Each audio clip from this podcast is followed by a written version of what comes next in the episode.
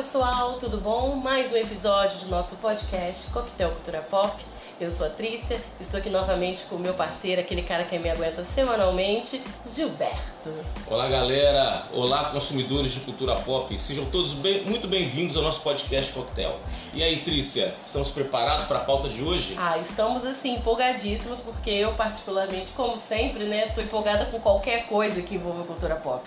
E o nosso tema de hoje vão ser produções da Amazon Prime Video. Gilberto, hoje nós vamos falar né, da Prime Video e eu estou muito feliz porque, na minha opinião, é o stream mais barato e coitado. Assim, que o pessoal menos presta atenção nele.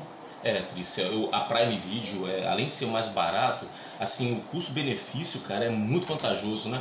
E além do, do, do, streaming, a gente consegue ainda outras coisas, né? A gente tem uma plataforma de música que já está incluída no valor de R$ 9,90, né, Trícia? É, a gente tem direito também a, a adquirir é, mercadorias dentro do, do, site e não paga frete. Eu adoro. Livros também pelo Prime. Livros, livros e videogame, é, jogos online também. Mas avisando que isso não é um podcast patrocinado. A gente ah, está falando. a gente está falando por experiência. E aí eu queria, quando a gente estava discutindo pauta para o nosso podcast, eu falei assim, Gilberto, a gente precisa falar da Prime Video, porque eu sou garota Prime Video. Eu propago a palavra da Prime para todo mundo, mas assim, sabendo que ela tem seus defeitos, né? Sim, bastante defeito. Infelizmente, né, o defeito que a gente é, vê logo de cara quando a gente entra na plataforma, né, é, é assim, você não vê uma, é, é, uma produção em cima do, da oferta, do catálogo, da grade de séries, de filmes, né? Quando você tem na Netflix, você consegue, você clica em cima lá daquela figurinha lá do filme, da série, aí você vê, né, um trailer, um, um teaser daquilo que está sendo é, é, oferecido. E a Prime não faz isso. Eu sinto muita falta. Eu acho que poderia melhorar, né? Cara, a Prime ela tem um layout horroroso, um aplicativo horroroso. Eu falo isso porque eu já passei raiva com diversas produções é, por exemplo, se eles tiverem. É, ano passado é, teve Marvel Mrs. Maisel né, concorrendo ao Emmy e tal. E eles botavam o banner Marvel Mrs. Maisel passando o tempo todo, uma das séries que eu adoro, até da Prime, uma queridinha do meu coração. Mas se você, se você nunca tivesse visto o Prime e clicasse no banner, ele te mandava para a atual temporada do banner. Igual a HBO Go fez isso também com várias pessoas. Então, assim, tem seus problemas. Às vezes você vai escrever o nome da série em português, ela não aparece, ou tem que ser em inglês, ou o contrário também. É, Dispatched Elsewhere, é, desculpa, Dispatched from the, Elsewhere, que é uma série maravilhosa, que eu assim quase coloquei na nossa lista aqui hoje. Uma série super bacana. Eu não achava de jeito maneiro. Eu como se ela tá na Prime. Eu sei que entrou no catálogo hoje. Uhum. Até que eu descobri que se eu colocasse ela despacho de outro mundo em português, ela aparecia. Aí eu falei, como assim? Eu não tô acreditando que você tá fazendo isso comigo. A Disney Plus também tá fazendo isso, Tris. Você tem que é. colocar só o título em português, senão ela não reconhece ah, e não, não, não, disponibiliza. Não cheguei nisso ainda no Disney. Ah, vai lá e faz pra você ver. Nossa, o Gilberto tá com raiva da Disney já. Não, não tô não, não tô não, gente. Eu acho que são críticas construtivas. Sim, sim. Né? Que se por acaso vai que alguém lá, né, da, da, Nos do, da, do corpo executivo da Amazon Prime lá ouve a gente e resolve mudar isso, né? Então, eu acho assim, eu entendo que alguns aplicativos são ruins, mas eles vão mudando com o tempo e melhorando. Ao contrário da, da Prime, que eu vejo aí uma empresa multimilionária, bilionária, tem até piadinha, né? Que o dono da Amazon, quando se divorciou da mulher, ele perdeu 50% do patrimônio e ainda assim continuou muito, muito, muito, muito rico. Nossa. Então, assim, porra, vamos melhorar isso daí até para você ter mais assinantes. Eu conheço pessoas que assinam a Prime, mas nem usam a Prime. É mesmo? É, então a minha indicação aqui foi até alguns ouvintes nossos, seguidores do nosso Instagram, que mandaram mensagens pra gente e falaram assim: olha, indico, quando a gente fez aquele nosso podcast sobre indicações na Netflix, dá umas indicações aí da Amazon, porque eu não sei o que assistir na Amazon, eu não sei se é bom ou não. Inclusive, Trícia, aquele episódio foi assim, deu uma boa repercussão, muitas pessoas né, elogiaram, falaram que é pra gente continuar fazendo isso, né, indicando séries ocultas, né, é porque muitas vezes ela não tem tempo para poder procurar, e se a gente já fizer, né, esse, essa, a, apresentar essa pessoa, é, a, a, o filme ou a série, mostrando, fazendo uma pequena sinopse do que é e dizendo, olha, vale a pena você é, dedicar um pouco do seu tempo para assistir, as pessoas compram a ideia e assistem. E isso é muito bom, porque eu sou o exemplo disso. Às vezes eu comecei a assistir uma coisa, eu falei, cara, isso não deve ser bom. Aí depois a pessoa falou, não, assiste porque é bom, que acontece isso e tal. Você ter uma opinião. Né? A Netflix, por exemplo, tem péssimas sinopses, né? As sinopses delas são sempre horríveis. É, bem curtas, é sinopse de sinopse, né? E às vezes você nem sabe, vende um negócio nada a ver, né? Às vezes é, é um negócio de suspense, tá vendendo como se fosse uma comédia, é, né? É, isso e, e, isso acontece. Então seria muito legal a gente dividir mesmo isso. Eu já vou adiantando para os nossos ouvintes que nós vamos fazer da Globoplay, do Stars Play, da Apple também, nós vamos da fazer HBO Go. da HBO Go. E vamos continuar nos mesmos streams. Tem mais série da Netflix para falar, tem mais da Prime. Mas a gente já vai começar com nossa primeira série. Então, nossa primeira indicação aqui é uma série que está literalmente no meu coração, que foi uma das primeiras produções originais para Video. Eu estou falando de The Man in the High Castle, O Homem do Castelo Alto. Ah, eu ia perguntar para você se título não tem título em português, não tem. Isso é difícil falar, hein?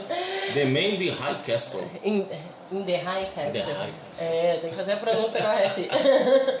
então, essa série me chamou a atenção muito tempo atrás pela fotografia, assim, que eu via dos banners. Foi logo que eu assinei a Prime. E eu já vou adiantando para você, não é uma série de trocentos mil episódios e trocentas mil temporadas ou série não finalizada. Eu tô falando de uma série de 10 episódios de quatro temporadas finalizada. Terminou esse ano. Então, assim, dá para maratonar, dá para assistir com calma. E já adianto, eu não recomendo maratona, porque é uma série muito complexa para alguns pontos e eu acho que você vai precisar respirar um pouquinho. Mas vamos sobre o que se trata de Mender Castle.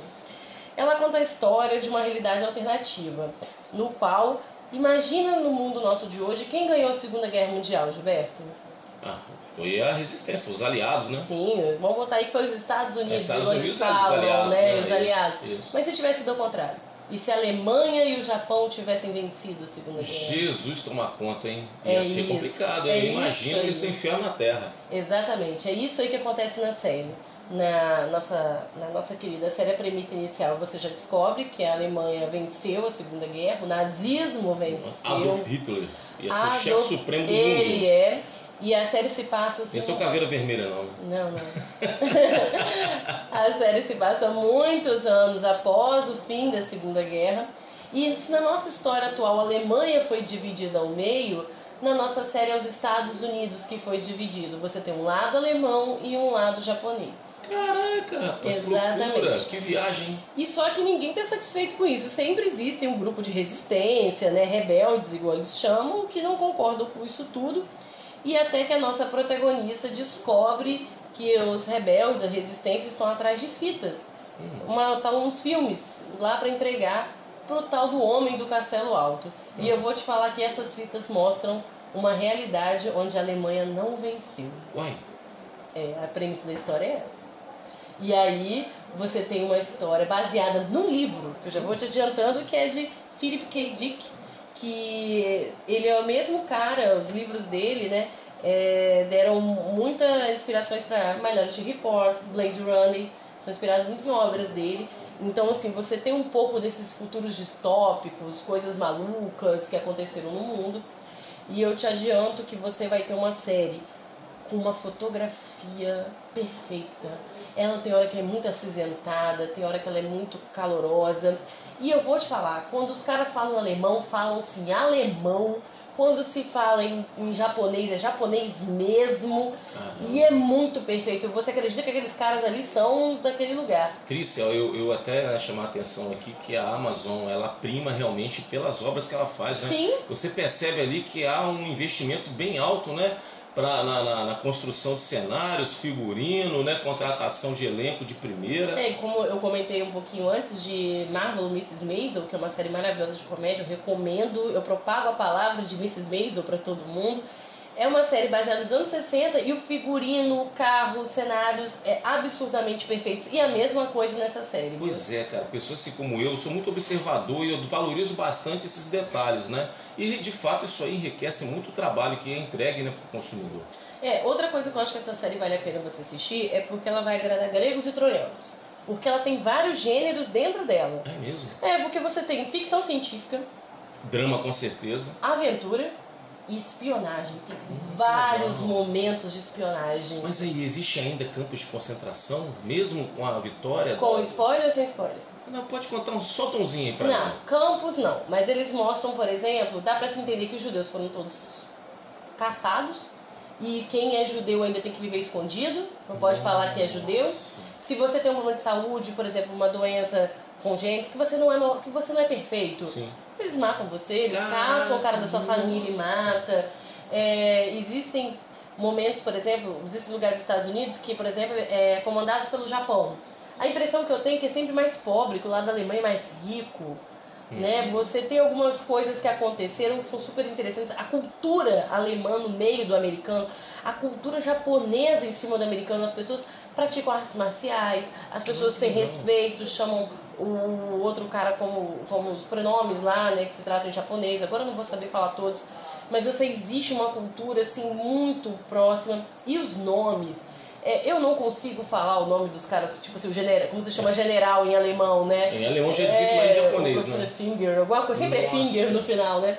E eles falam, eles falam de Hitler, eles, e tem momentos que eles mostram a Alemanha, e é tudo muito interessante, como que a Alemanha é o centro do mundo hoje. E como a história tem quatro temporadas, você tem a visão da Juliane, que é essa nossa protagonista, né? E, e ela vai se metendo no meio, e vai carregando gente pro meio dessa confusão dela. Eu acho a personagem mais egoísta que você vai descobrir nas séries aí, porque ela arrasta Deus e o mundo que ela vai encontrando Caramba. pro meio da confusão e não tem pena do que ela fez no final. Ô, Cris, olha, eu, eu confesso a você que eu, eu já assisti já a- a- o trailer né, dessa série, gostei muito, me chamou a atenção, mas eu não tive tempo antes de começar a ver. Eu nem recomendo vocês assistirem trailer, porque a Amazon tá passando propaganda direto da quarta temporada e não da primeira. Não, mas pra e aí valeu. fica um pouco de spoiler. Mas valeu, não, não. Entendeu? Não, mas é, fica meio perdido, né? Que a gente não É. sabe quem é quem, né? Mas valeu porque eu achei interessante né, o mote, né? O motivo dessa. O objeto principal dessa, dessa série, que foi o que você esclareceu aqui agora pra gente, que realmente é, é muito interessante, cara. Eu, eu vou assistir. Cara, e uma das coisas que eu mais gosto é porque você sabe que eu sou fã de premiação, eu assisto todas as premiações aí que tem, e ela já, concor- já ganhou Emmy, foi indicada dos trocentas vezes, e sabia que a quantidade de pontos que ela tem no Metacritic, Hum. que é aqueles sites lá que tem as melhores pontuações, É, ela tipo tem. Tomatoes, assim. Tipo Rotten Tomatoes, ela tem 77 pontos no Metacritic. Nossa, muito Então é muito classificado, alto, é né? muito alto. Eu falo pra você assim que única coisa que talvez você não vai gostar tanto, se você só gosta de série de comédia, que tem muita coisa de Não, comédia, não é ela não tem. Ela tem às vezes umas coisinhas assim, umas ceninhas É um engraçadinhas. alívio cômico. É, mas isso é uma vez na vida, uma na morte, tá? Porque a série é meio pesada em alguns Entendi. pontos. E assim, você está no mundo fictício. Quantas vezes você já não imaginou? Quando você estudou lá atrás, se a Alemanha tivesse vencido a Segunda Guerra, como é que seria o mundo? Como é que seriam as pessoas? Os próprios americanos tendo que viver com base nas regras alemãs, esquecer tudo que você teve lá atrás. Eu acho maravilhoso. A série se passa nos anos 60, então você tem as belezas dos carros, das roupas, das maquiagens e dos figurinos dos uniformes, que são espetaculares. Cris, você sabe que eu gosto muito de referências, né? Eu não poderia deixar de falar que esse filme me lembrou, eh, me remeteu àquele filme antigo do Patrick Swayze, né? Amanhecer Violento. Sim. Lembra? A Guerra Fria, a União Soviética ganhou dos Estados Unidos na Guerra Fria e a União Soviética invadiu os Estados Unidos. É muito interessante esse filme. Me faz lembrar, lógico que não é bem parecido, Mas tudo mas, que é um futuro distópico, né, faz a gente mas é pensar, interessante, né? com É. certeza. É uma fonte de reflexão, ainda mais nos momentos que a gente está vivendo hoje em dia, né? Falando muito sobre fascismo, né? É, eu assim, eu vou dizer pra você que eu tenho outro problema quando eu vou assistir séries e filmes, é a porcaria do ator que tá, ou atriz que tá no elenco, né? Ah, eu também Se eu assim vejo fulaninho, nossa, fulaninho tá no É, elenco, é vai um lá. antipático, nojento, eu, eu- parece que ele contamina tudo que ele faz. Eu sou nojento, eu sou enjoado também. E essa série, ela tem um elenco escolhido a dedo, tá? Existem dois atores britânicos no elenco e eles são sem sotaque. E um até faz um general alemão lá, que é espetacular, que é o Rufus Welski. Eu conhecia ele de produções como Tristão e Isolda, a série da BBC Pilares da Terra, baseada no livro do Ken Follett, que é maravilhoso. E assim, e ele tá na atual... É, para quem gosta de The Crown aí, né? Ele atualmente faz uma série do ITV, que é um canal britânico, que fala sobre a juventude da Rainha Vitória, que é a bisavó né, da, da Rainha Elizabeth, e parece que foi a mulher que viveu mais tempo, bisavó não, é tataravó, eu acho, que viveu mais tempo governando a Inglaterra antes dela, né? Que agora a Betinha já passou todo mundo aí, É né? verdade. Então não tem como. E é bem bacana. Eu queria dar aqui parabéns para a protagonista, que se chama Alexa Dávalos. Né? Eu achava que ela era grega, descobri que é origem espanhola, o sobrenome dela. que faz a suportável da Juliane por mim, porque eu tenho um problema. Eu criei antipatia pela mocinha, então eu quero que ela se foda, É, eu te entendeu? falei, minha opinião Mas a atriz é muito boa, não tem nada a ver com a, com a personagem. E você conhece ela. Hum. Você viu nossa série do Punish, o Justiceiro? Claro, Você lembra que na segunda... todas elas, né? As séries e os filmes. Sim, você lembra que na segunda temporada ele vai lá num bar, se apaixona por. dá uns pega numa mulher do Ah, bar? lembro. É ela, a mulherzinha do bar. Ah, Então, assim, do bar. você já viu ela em algum lugar. É, Eu queria também falar do Robert Evans, que é maravilhoso. Você conhece ele de Hellboy. Na primeira versão do filme do Hellboy, ele foi aquele agente do FBI que ajudava o Hellboy ali. Guilherme Del Toro, né? Sim, e eu queria agora enaltecer o é, DJ Eric Paus, que é o cara que faz um personagem maravilhoso na série, mas a maioria do pessoal que ouve o nosso podcast e eu conheci ele de Supernatural. Ele fazia o Guard, que era um dos, um dos personagens mais amados na série, agora na última temporada até chamaram ele de volta para reprisar o papel. Então, assim, tem um elenco pouco estelar, assim, você não tem tanta gente muito conhecida, mas tem um elenco de qualidade. As interpretações, Mas isso que é assim, são perfeitas, perfeitas. O elenco japonês, então, eu queria parabenizar, porque é absurdo. É absurdo. Então, assim, eu tô aqui vendendo a minha palavra de Demander High Castle, porque eu não posso falar muito porque dá spoiler, mas eu, é, eu tenho que me segurar, porque eu tô aqui já querendo contar cenas, situações, explosões, momentos que você esconde uma bomba, sabe? Umas coisas assim. E dizer pra você que prepare também um lencinho, porque você vai se emocionar em diversos momentos, há casos sofridos, mas você sai satisfeito de uma série que tem muita coisa, muita coisa acontece. Então, não recomendo assistir a série com o celular na mão, fazendo alguma outra coisa, porque você vê dublado dela, eu já não recomendo porque você vai perder essas, coisas, essas coisinhas que eles falam em outros idiomas e tal. Mas quando você vê ela e presta bastante atenção, cara, a experiência é espetacular. Poxa, que legal, Trícia. Olha, eu realmente, igual eu falei pra você, não assisti, mas agora essa defesa que você fez dessa série aí, agora realmente eu tô motivado. Advoguei pra série. É, vou colocar na agenda que já tá ficando cheia já de série que eu tenho que assistir. Vamos para nossa próxima série. Trícia, olha, é, coube a mim fazer uma defesa, né? Fazendo defesa, não é nem defesa não, é fazer uma divulgação de uma série que eu até fiquei surpreso comigo mesmo, porque é uma série que trata de romance. É, é um amor. gênero, é amor, é um, é um gênero realmente que eu tive que, assim, eu tive que é, é, a- a- parar pra ver. Pô, eu tô realmente assistindo um- uma série de romance. Mas eu vou fazer uma observação aqui. Você não foi obrigado. Você escolheu essa série porque tocou o seu coraçãozinho. Pois é, cara, foi uma coisa impressionante, foi que magnética, me atraiu a assistir. Eu vi um pedaço, alguma resenha, alguém comentando, eu falei, eu vou dar uma chance para essa série. E a série chama-se Modern Love, Ah, Amor Moderno. Maravilhosa. Nossa, ela é interessante porque ela é bem, ela possui características próprias. É uma série de oito episódios de 30 minutos cada um e cada episódio bem é assim é, é- é- São é histórias fechadas é um arco fecha, é um arco fechado onde tem personagens que também só participam daquele episódio. Eu achei interessante isso porque é, um- é uma espécie de série que você pode assistir quando você estiver num consultório do dentista, na fila do banco, dentro do carro, embora não recomende isso, né? Você quiser Que de você- carona.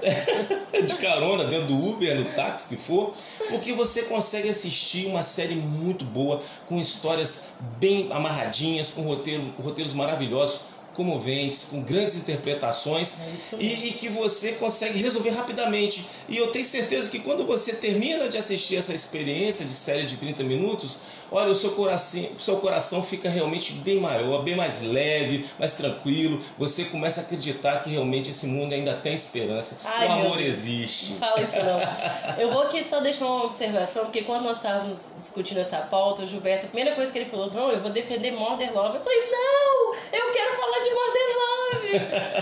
Não, mas eu, eu amei, foi- eu maratonei essa série, eu tive uma experiência fantástica, porque eu ri, eu chorei, eu chorei muito com essa Ah, série. Trícia, eu sou emotivo, eu choro também, nem tenho medo de falar isso, né? O que me comove, a beleza me comove, e o que me comove eu não tenho, não faço a menor questão de não deixar, de demonstrar, eu não, não deixo, eu não escondo essas emoções, né? Porque, afinal de contas, né, Trícia, olha, o amor é tão universal e necessário que te faz uma pessoa melhor apenas por existir. Ah, Olha que coisa linda, né? Essa frase eu extraí da série de um episódio que eu achei maravilhoso, achei muito comovente e tocante. Foi o qual episódio esse? Esse aí foi do primeiro episódio, que pra ah, mim foi um dos ah, melhores, pô, tá? Aquele episódio.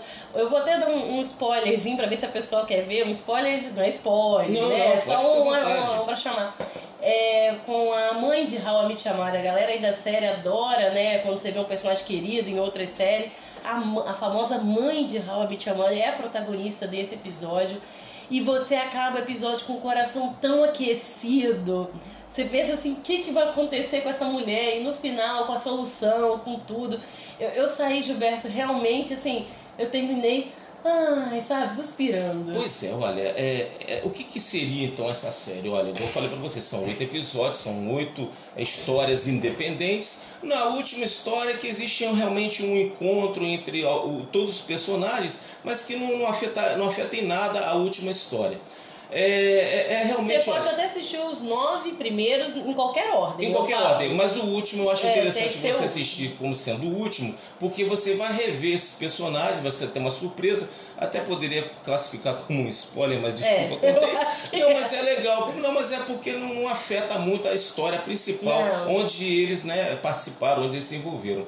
Então, é, é o, o amor moderno, né, que seria Modern Love, essa série aí conta a experiências de casais é, se envolvendo em relações amorosas, mas cada um de uma maneira diferente, mostrando que o ser humano não é igual a ninguém, né? Cada um reage de uma maneira, as cada um. formas do amor. As também, várias né? formas de amor, manifestação de amor, né? O amor paterno, o amor de homem e mulher, o amor de entre pessoas do mesmo sexo, né? A gente tem um episódio de uma relação afetiva maravilhoso, maravilhoso, tocante, muito bom mesmo, tá? Recomendo, super recomendo essa série para todos vocês. E eu queria que você falasse, Gilberto, do elenco estelar dessa série. Pois é, Trícia. Olha, o que mais, assim, que eu achei mais relevante foi o terceiro episódio com a Anne Hathaway.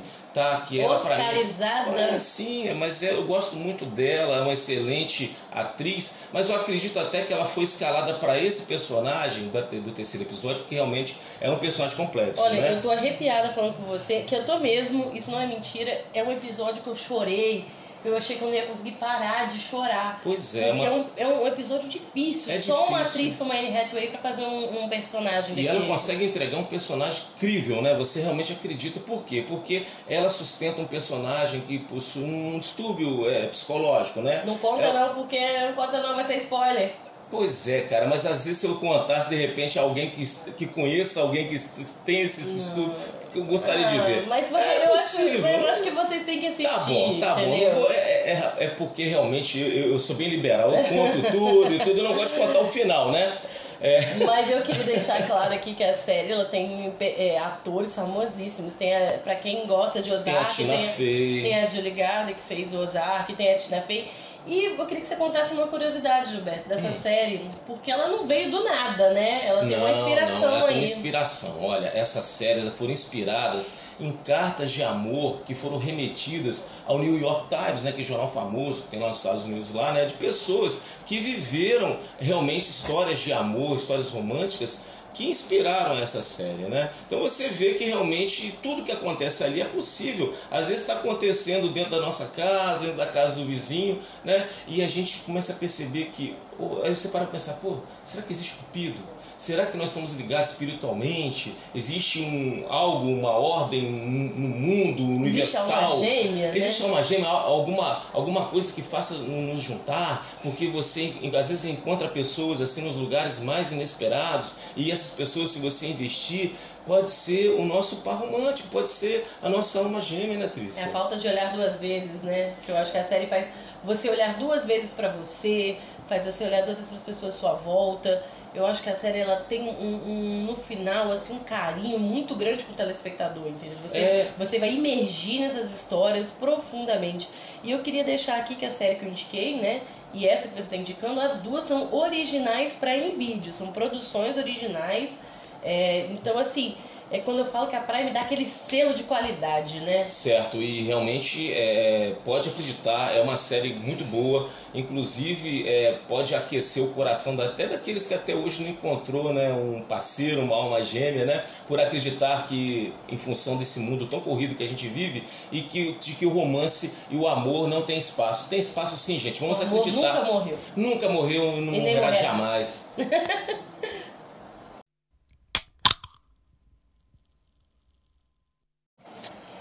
E agora eu queria indicar um filme.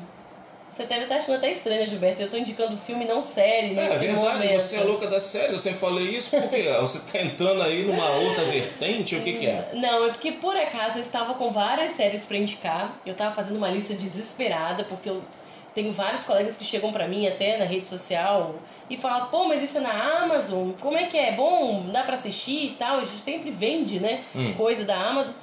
Mas eu me deparei com um filme que eu não dava nada, que eu dei um play muito por acaso. Sabe aquele dia que eu falei assim: ah, não tô podendo prestar atenção em nada, vamos botar um filme bobo aqui? Hum. E esse apareceu na thumb da Amazon. Atriz, ó, isso é meio perigoso, que eu também sou assim, mas já tomei E ferro aí- muitas vezes, tá? Também, mas dessa vez lá em casa fomos todos surpreendidos com uma comédia chamada Carlinhos e Carlão. Caramba, eu Filme vi. eu nacional. vi, menina. Eu não assisti o filme, eu vi lá o anúncio né, desse filme nacional. É. Interessante. Não, e assim, eu fui ver que o protagonista é muito famoso, fez aquela série Chipada. É, o Lobianco, né? Isso, isso. Luiz Lobianco, Lobianco, o nome dele. Ele fez Po- é, Portas dos É, eu conheço ele do Fundos, Porta né? do Fundo, que gosto sem E vergonha. tal, eu achei muito engraçado aí naquela série Chipados. Eu curti muito que ele fazia um cara naturalista, era ele e a mulher. Os dois viviam pelados na casa, assim, ele dividia Ele é apartamento com o cara. Eu ele é ria demais. engraçado. Aí eu sabia que ele era engraçado. Sabe quando você tá assim aquele dia, a gente não tá querendo pensar muito? Mas eu pensei foi muito durante o filme. É. É, porque é uma história que, assim, podia ser o clichê mais idiota do planeta, mas ele faz você pensar, principalmente no atual momento que nós estamos vivendo. É mesmo, Trícia? Por quê? O- Qual é o. Porque nessa história a gente tem o, Car... o Carlão, né? O, Hum. o Lobianco fazia o Carlão, um homem mega preconceituoso, tá? E no início do filme você já vê a história do pai dele, aqueles homens dos anos 70, 80, eles extremamente machistas, Sim. com aqueles comentários. E aí ele trabalha numa concessionária de carro, pensa, mecânico de oficina, Me- cheio de bolsa de mulher pelada, É. é o grande machão, né? Machão é o, é o É, típico né? machão, né? Típico machão, daqueles de piadinha da mulher do bar, falou princesa, aquelas piadinhas A oficina nojentas. cheia de cartaz de mulher pelada, É. né? tudo sujo de graxa. É, aqueles, Só fala palavrão o dia aqueles inteiro. caras que só pensa em Coça futebol. o saco, escarra no chão. Ah, casa nojenta. Ah, ah, tá bom. Aí esse, esse personagem, né, ele tem esses amigos escrotinhos dele. E aí a- toda a história se passa um dia que ele, depois de se vangloriar numa noite lá com os amigos no bar, acorda de ressaca do cacete, a casa dele é um chiqueiro. E ele vai tentar pegar uma roupa no guarda-roupa, o guarda-roupa dele desmonta. Bluft! Uai. Desmonta. Hum. Ele puto da vida, duro e pão duro ao mesmo tempo, que ele Ah. também parece uma pessoa bem pão dura. Ele vai numa loja de móveis usados, Usados, lá, imagina. comprar um guarda-roupa. O atendente, quando ele vê o cara no braço, vou contar isso no meio spoiler, mas só pra você entender. Ah, já sei, ele vai pra Nárnia. Não, calma. Ah, Quem me dera. O cara vai lá e olha assim no braço dele, fulaninho. Ah, é seu pai? Não. É seu filho? Não. Aí ele. Aí o cara que tá com a tatu- tatuagem no braço, que é até feito pelo Luiz Miranda, maravilhoso, ele olha e fala, é meu marido. o quê? Aí, exatamente. Gente, aí eu o fiquei momento- surpreso agora com Aí isso. o momento homofóbico do cara aparece, né? Tenta lá não sei o que, e o cara fica puto, o vendedor. E aí ele fala, ah, eu quero aquele guarda-roupa ali. Ele falou, tá bom, vou mandar pra você. Aí quando o Lobianco chega, o Carlão chega em casa pra poder olhar lá, o guarda-roupa que tá na casa dele é um totalmente diferente daquele que ele viu na loja. Como assim, Trícia? Exatamente. É um totalmente diferente. E é nesse momento que ele, quando tenta abrir o guarda-roupa para olhar o guarda-roupa, meio que o alter ego dele, homossexual, Carlinhos, se apodera do corpo dele e aparece todas as noites. Nossa, Ai, gente, que ai, confusão esse é filme. hein? engraçado. Pelo amor de Eu tô Deus. falando isso pra você porque a história, ela poderia ser o clichê mais idiota do mundo, né? Poderia fazer piadas super homofóbicas. Certo. Poderia até mesmo passar pano em um monte de situação. E a história não passa pano. É mesmo? É, a história ela é tocante, tem momentos que você entende, você entende porque que ele é homofóbico, o cultural nosso, de como a gente trata nossos filhos, como fomos ensinados, nós que somos pessoas que viveram a década de 80 e início 90, a gente sabe que temos muito ainda para caminhar e essa história de uma forma tão engraçada, mais tocante, prova para você como são as coisas. E os outros personagens são maravilhosos. A menina que é dona do bar, do boteco que ele frequenta, o chefe dele, que é que é um é até para um, é, eu esqueci o nome dele agora, é um galã da Globo e aí ele é todo. Machista, né? Não, não. ele é o viado. Ah, é? Ah, Só que ele Deus. não sabe que ele é viado. Aí ele se reencontra ali. Aí ele. Não, e é muito engraçado. Eu falo viado porque ele se chama de viado na história. É engraçado ah, é? isso. né? Até porque pode falar, nossa, Trícia. Não, não, eu tô falando como ele diz. E a relação dele é muito engraçada com esses amigos. Então é um momento dele de entender a família. Ele tem irmão, tem sobrinho. O sobrinho dele tem uma banda e não quer fazer as coisas que o pai machista quer. Então, assim, ao mesmo tempo que você tem clichês dentro da história, mas você tem muitos, muitos momentos hilários, é, tocantes e de aprendizado. Hum. Eu acabei o filme assim, pensando muito mais de como eu já pensava na minha vida. Pois é, Trícia, gostei dessa ideia, essa premissa interessante, né? ainda mais hoje em dia, né? que se fala tanto né? sobre o politicamente correto, politicamente incorreto, a forma como as pessoas abordam né? as preferências sexuais do, do, dos outros, dos nossos semelhantes. Pô, muito interessante e é tocado assim, embora de, é, numa linha né, é, é, cômica, mas é o, o, lado humano da pessoa, Sim, né? É, então, é um personagem muito humano. Eu falo para você assim, Estava eu e meu marido assistindo o filme, rimos várias vezes, nós de gargalhar mesmo. Teve um momento que a gente ficava olhando um pro outro assim, fulano de tal tinha que assistir esse filme. Beltrano tinha que assistir esse filme. Fulaninha tinha que assistir. Porque as pessoas entenderem, se colocar no lugar do outro e aprender a viver. E aí essa história você vai entender como é que vai ficar ele, o alter ego dele até o final. E eu não vou contar, lógico, o final ah, não, aqui. Vai, vai mas eu recomendo, se você viu aí passando o catálogo e falou assim, ah, deve ser filme nacional ruim. Porque Pode dar uma chance isso. pro filme então, Tris? Deve dar uma chance. Olha, eu tô aqui, que normalmente assisto tudo que é nacional e reclamo na maioria das vezes. Agora eu tô aqui, ó, pra bater palma. Ótimo.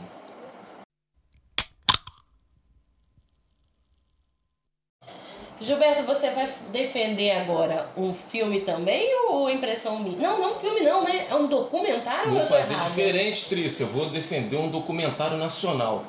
O documentário chama-se Cine Magia, a história das videolocadoras de São Paulo. Você sabe que quem estiver ouvindo esse podcast agora e resolver assistir este documentário e tiver pelo menos aí uns 18 anos ou né, por aí 20 anos, vai achar que locador é coisa de tipo assim do século de dois séculos atrás, né? É, meu medo é eles pensarem que locador é locadora de veículo, né?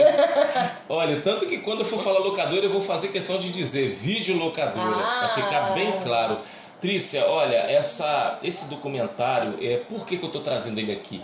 Eu estou trazendo ele porque eu tenho certeza que as pessoas deveriam dar uma chance de assisti-lo. Embora documentário, ele é muito interessante, porque ele acaba é, fazendo com que a gente assista e a gente consiga fazer uma viagem no tempo, uma viagem nostálgica, gostosa, e que eu me senti esse passageiro, esse passageiro temporal, Trícia. Olha, é, é uma história, né? não é história, na verdade é história mesmo, uma história com H de como iniciou no Brasil as primeiras videolocadoras as ah, locadoras de fita cassete. Cara, como eu lembro da minha infância e da minha adolescência. Pois tipo é. assim, toda sexta-feira era dia de ir na locadora ver, pegar os filminhos do final de semana, né? Trícia, isso aconteceu tudo na década de 80. Eu vivi parte disso, embora residindo no interior do Espírito Santo, não em São Paulo, onde tudo surgiu com uma força imensa. É, foi o que acontece. As pessoas descobriram, né, principalmente aquelas que foram para o exterior, Estados Unidos e Europa, a, que foi criado, começaram a ser colocado à venda um aparelho chamado videocassete, Trícia. Você chegou a ver, conhecer um videocassete, Eu Trícia? tive videocassete. Você é tão novinha, Trícia. Nossa, que elogio. Depois você me paga uma cerveja. Tá bom? Pois é, as pessoas traziam de fora os primeiros videocassetes. E os videocassetes chegaram primeiro, an- antes das fitas, Trícia, antes dos filmes. E como é que você tinha um trombolho dentro de casa, querendo assistir um filme e não tinha como assistir? Eu me lembro do primeiro filme. Eu lembro de eu ser pequena, muito pequena. Meu pai chegou com um videocassete na minha casa e eu louca pra ter um.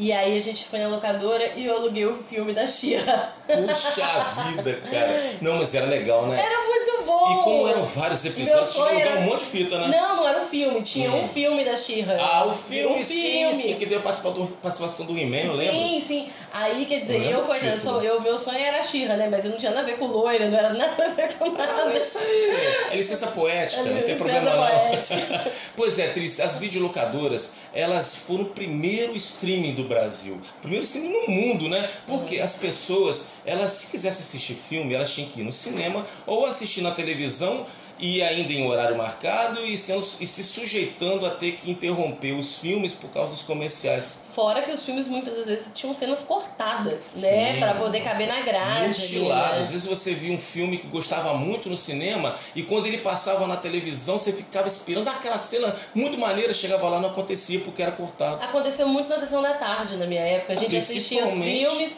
e aí depois com os anos, assim, né? A gente foi achando as, as versões originais na internet ou comprando DVDs, né? Antes de ter telecines da vida, esses canais assim, e streams como a Netflix.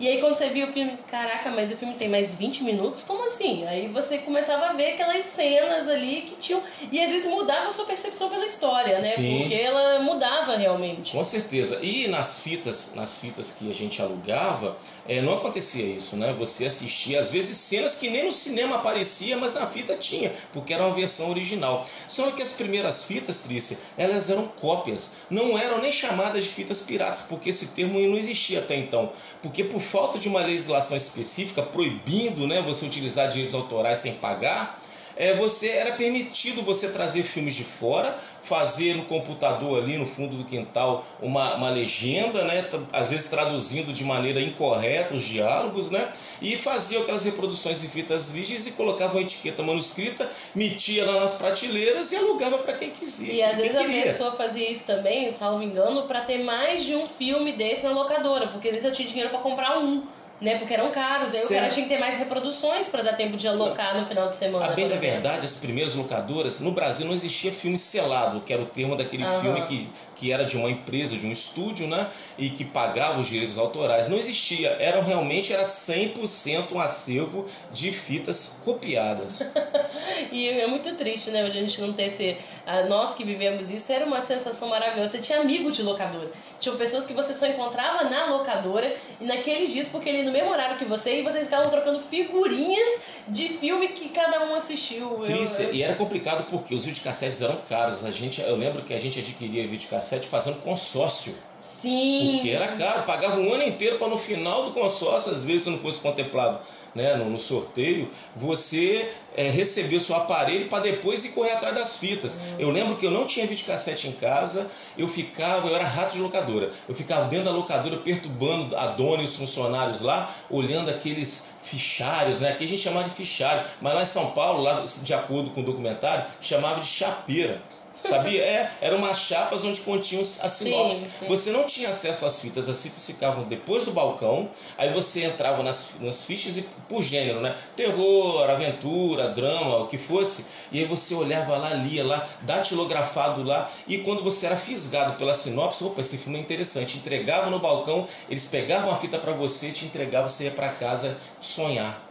Nossa, era maravilhoso aquilo, É, cara, né? que época maravilhosa. E esse documentário, Trícia, eu tô falando, olha, com certeza, de coração aberto para você, é uma viagem. Você, eu me transportei para aquela época, E tá? quem não viveu essa época, lógico, esse pessoal mais novo aí que a gente tá falando aí, vai ter. Você acha que vai gostar desse documentário? Com certeza vai gostar, Trícia, vai gostar muito. Por quê? Porque ela vai verificar que foi necessário, que foi um- um- uma etapa que que teve que ser é, é, passada para a gente chegar no que a gente é hoje, nos streams. Eu, eu imagino, e vou falar uma coisa para você, sem medo tá falando besteira. Olha, não, não, talvez não existisse streaming hoje se não tivesse existido as videolocadoras antigamente. Tá? Esse certeza. hábito de você alugar, de você se interessar, de você assistir em casa, porque então, até então, como eu falei para você, você virava dependente dos canais de televisão. E olha, hoje a gente sabe que tem locais no país, né, que a internet não chega, como chega para algumas pessoas, então às vezes ela não tem esse monte de streams da vida, tudo, às vezes ela tem, ela tem aqueles DVDs que ela compra na internet, quem ainda tem aparelho de DVD, né, que a gente estava até discutindo isso outro dia, mas numa cidade do interior igual a nossa, que passamos muitos anos sem cinema, é. a locadora foi o nosso cinema, Com né? Com certeza. E quantas vezes a gente se reunia amigos para ver filmes no final de semana, né? Ah, cidades pequenas que não tinham acesso, como você me falou, que não tinha cinema.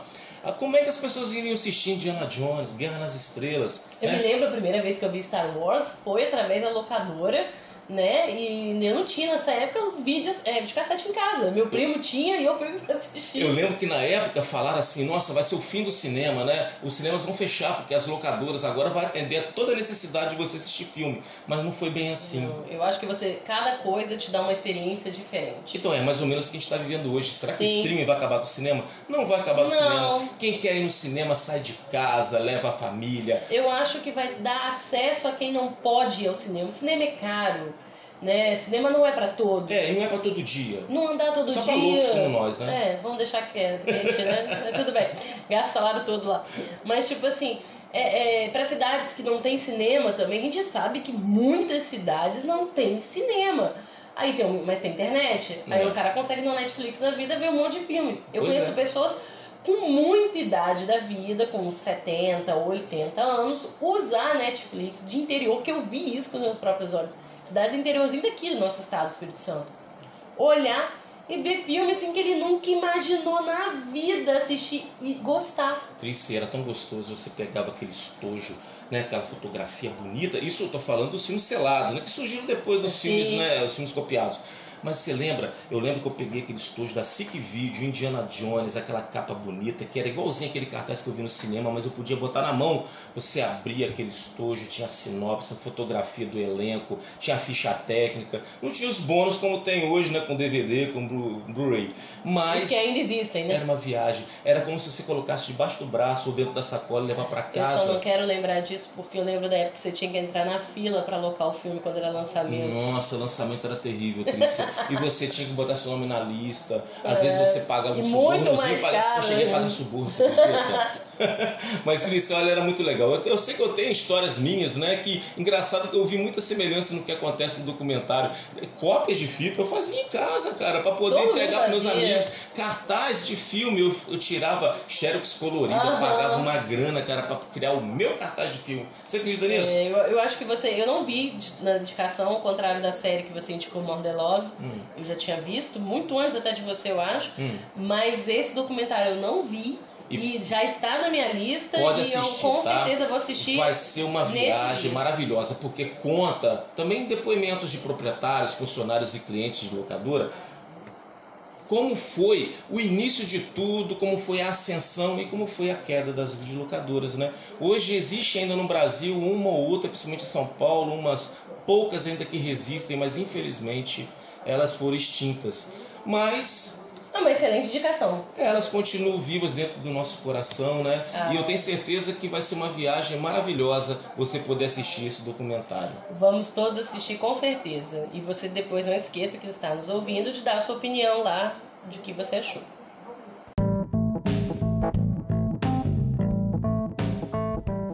Pois é, Trícia, eu acho que hoje a gente fez um episódio, é, embora dando continuidade àquele que nós temos da Netflix, da Amazon Prime, mas é um episódio importante para mim, não devemos esquecer que hoje é o décimo episódio do nosso podcast Coquetel, né, Trícia? Nossa, quem diria, hein? Chegamos Poxa. ao décimo episódio. É. Ah, eu tô muito feliz porque, novamente, não só são 10 semanas, 10 episódios que eu estou com você, eu estou com você há mais de 10 anos já de oh, amizade. Meu Deus do céu, coitado. É, nós somos tudo velho caquete aqui, pra quem tá vendo. Mentira. Mas eu queria agradecer vocês que estão nos ouvindo. E esse episódio foi a pedido de vocês. Tiverem mais ideias, Por favor, continue mandando nas redes sociais. Sempre que tiver uma enquete lá, responde também, porque com certeza essas respostas, as participações de vocês vão ser para projetos futuros do Coquetel. Com certeza, Trícia. Olha, e eu estou muito feliz porque são 10 encontros né, que a gente já fez até agora.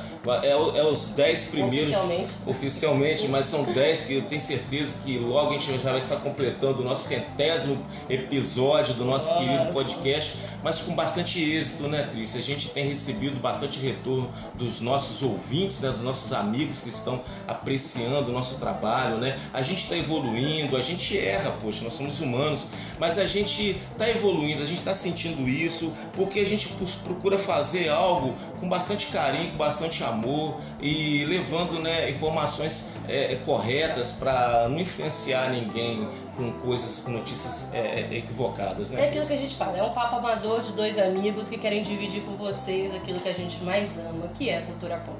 Muito obrigada por esse episódio, até o próximo, tchau!